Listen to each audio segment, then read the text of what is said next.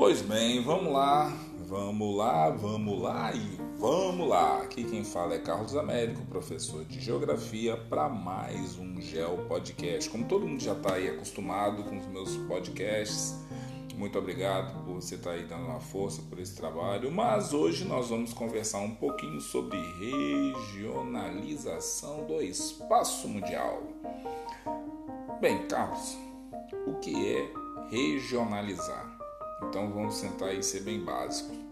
Regionalizar é dividir o espaço. Aqui no Brasil nós podemos dividir o espaço em ruas, bairros, cidades, municípios, estados. E aí você vai sempre o que? Mudando a escala. Então sempre que você está falando de algum conceito geográfico tal, você não pode esquecer que você está falando de forma é, às vezes implícita ou muito explícita com relação à escala. Os eventos eles são dessa magnitude. Aí você fica pensando, mas Carlos, você faz seu podcast tal, sem corte, sem nada tal, direto falando tal. E aí do nada você fica falando dessas coisas e assim às vezes é muito rápido e não dá para a pessoa se tocar. Então, assim, independente de onde você esteja, sexto, sétimo, oitavo, nono, ensino médio, faculdade e tal, sempre vai vir algum conhecimento e você precisa estar tá absorvendo isso daí, porque num determinado momento da sua vida você vai precisar usar esse conhecimento e vai ter que dar um significado para esse conhecimento. Então vamos lá. Carlos, eu consigo regionalizar na minha casa? Minha casa tem sala, varanda, banheiro, cozinha, tal. Está dividindo. Ok. Mas quando você regionaliza dentro da sua casa, por exemplo, você, seu pai, sua mãe, sua avó, tia, tio, primo, vocês vão o quê? Ocupando espaços diferentes. E ao ocupar esse espaço diferente, vocês vão criando regiões no planeta Terra, entre os países tal. Claro que com uma magnitude diferente, mas também é dessa forma. Então vamos tentar entender um pouquinho como seria regionalizar esse nosso planeta. Então olha só, para regionalizar, você faz o quê? É uma necessidade que você pega para tentar compreender melhor o espaço. Então, para fins não só de planejamento, mas também para fins administrativos. Você pode regionalizar o mundo de várias formas. Espera aí, Carlos, eu quero criar regiões, tal. Eu posso inventar do nada? Não. Tem critérios para que você faça a regionalização. Você pode regionalizar por continentes, você pode por características históricas, você pode regionalizar por países ricos ou pobres, pela divisão internacional do trabalho. Então, regionalizar é o que? Depende não apenas do espaço a ser regionalizado, mas também dos nossos objetivos dentro dessa regionalização. Por exemplo, o Brasil ele tem duas regionalizações que são clássicas. As cinco regiões administrativas, olha, IBGE, Instituto Brasileiro de Geografia e Estatística, e você também tem a divisão geoeconômica, que já tenta trazer para uma realidade. Carlos, então, falando aí de regionalização administrativa do Brasil, tal, é tudo errado? Não. Tem sua funcionalidade e já existem situações que dependem das cinco regiões brasileiras, mas em alguns momentos as regiões geoeconômicas elas dão uma resposta melhor para algumas perguntas e para algumas questões. Então a regionalização vai funcionar também por conta disso. Então vamos lá, regionalizando aí o espaço mundial.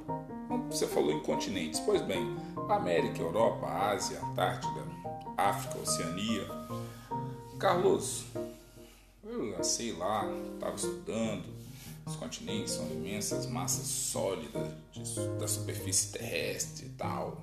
Seis continentes: Oceania, Ásia, Europa, África, América, Antártida. Recomendo que você é, escute meus podcasts sempre com alguns mapas próximos para você ir situando. É bom quando estiver falando de mapa você sempre se ligar assim: hoje está passando a linha do Equador, Trópico de Câncer, Trópico de Capricórnio, meridianos de Greenwich, Círculo Polar Ártico, Antártico, quais são os países que estão no hemisfério norte, no hemisfério sul, ocidental, oriental. Então isso é muito importante porque às vezes as perguntas elas trazem algumas informações que podem estar te ajudando. Regionalização do espaço mundial. Continentes. São seis continentes? Sempre tem uma pegadinha. Cuidado que em alguns é, textos você pode encontrar o termo Eurásia. O que, que é isso, Carlos? É xingamento? Não. Eurásia é Europa e Ásia reunidos num único continente. Qual a situação que vai ocorrer? Nós sabemos, uma definição mais clássica de continentes é que eles são é, massas sólidas de superfície terrestre, imensas massas sólidas, que estão cercadas de água por todos os lados. Aí fica a pergunta: olha no mapa, existe separação entre a Europa e a Ásia? Ei, Carlos, estou olhando aqui no mapa e não tem. Exatamente, não tem. Mas peraí, Carlos, eu sempre li, eu respondi questões já tal, colocando a Europa como sendo um continente e se você for olhar do ponto de vista histórico e cultural, a Europa de fato é um continente ou pode ser considerado um continente. Agora, se você for olhar do ponto de vista das características físicas e geológicas, Europa e Ásia formam um grande continente denominado Eurásia. E se você observar no mapa, você tem ali África, Ásia e Europa muito próximos. América tem tanto o Oceano Atlântico quanto o Oceano Pacífico separando, e a Oceania, um grande grupo de ilhas. Então aí você tem também uma separação. Então assim, é bom você ficar antenado nisso. Seguindo, regionalização do espaço mundial passa também por seguinte: qual é a maior ilha, qual é o menor continente? Quando nós estivermos falando de menor continente, nós vamos estar falando de Oceania. Quando você estiver falando da maior ilha do planeta Terra, você vai estar falando de Groenlândia. Carlos, mas a Austrália não é a maior ilha. Opa, peraí. A Austrália, ela tem uma ligação na Oceania de ser um bloco de ilhas que formam um continente. Então, a Austrália, do ponto de vista é, geográfico, vai ser tratado sempre como sendo parte compõe o menor continente do nosso planeta. Por outro lado, a Groenlândia é uma ilha, por vocação, poderia falar assim, que ela teria características próprias. Então, assim, é muito importante você ficar antenado nessas pegadinhas. Quando você pensa em massas continentais, você tem que ver o velho mundo, que compõe a África, Europa, Ásia Novo Mundo, América do Norte, América Central e América do Sul, olha eu aí regionalizando. Novíssimo Mundo, que aí você tem Oceania, Nova Zelândia, todas aquelas ilhas ali da Oceania, e você tem o continente Ártico. Então, quando você tem essa divisão entre Velho Mundo, Novo Mundo e Novíssimo Mundo, também é uma forma de regionalização. E aí você tem que dar um, uma parada para estudar. E tem que entender também que a Antártida, do ponto de vista de organização do espaço mundial, ela tem riquezas. E qual o interesse das pessoas pela Antártida? Ah, porque tem baixas temperaturas? Não, tem algumas coisas ali que são importantes. Primeiro, o subsolo riquíssimo.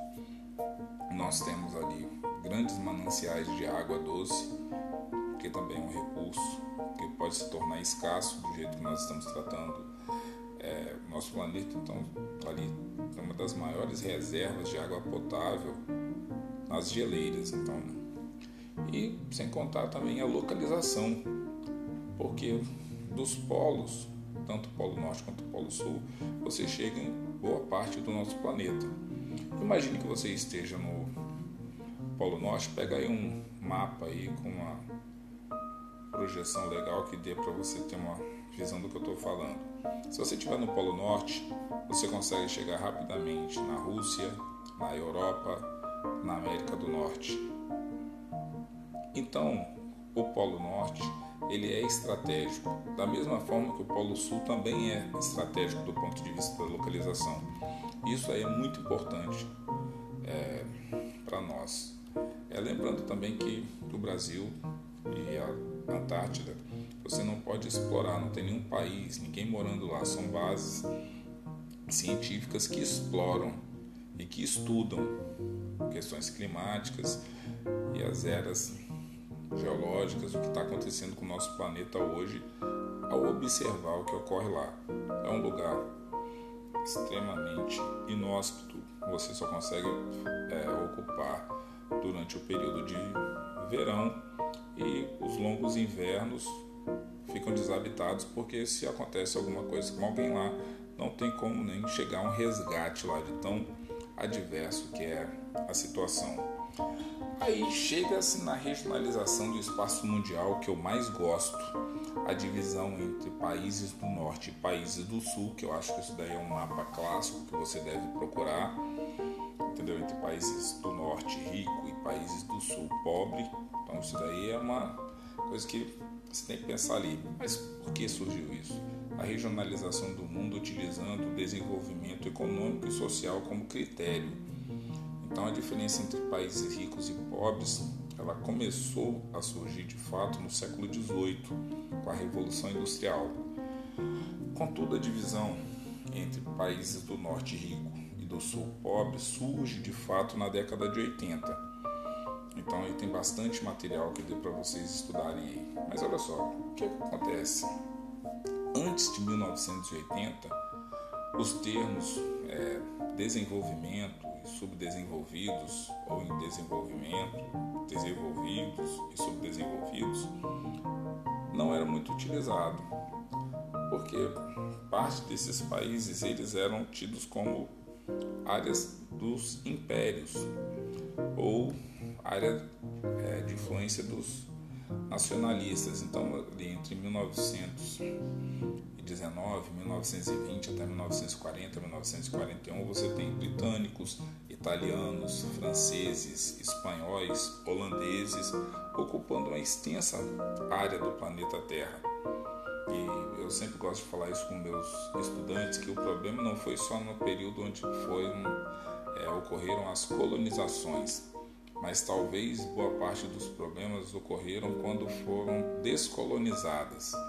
Então aí você tem é, Marrocos, Argélia, Tunísia, Líbia, Egito, Síria, Iraque, Sudão, é, Índia, Butão, Nepal, Birmânia, entendeu? Você tem Camboja.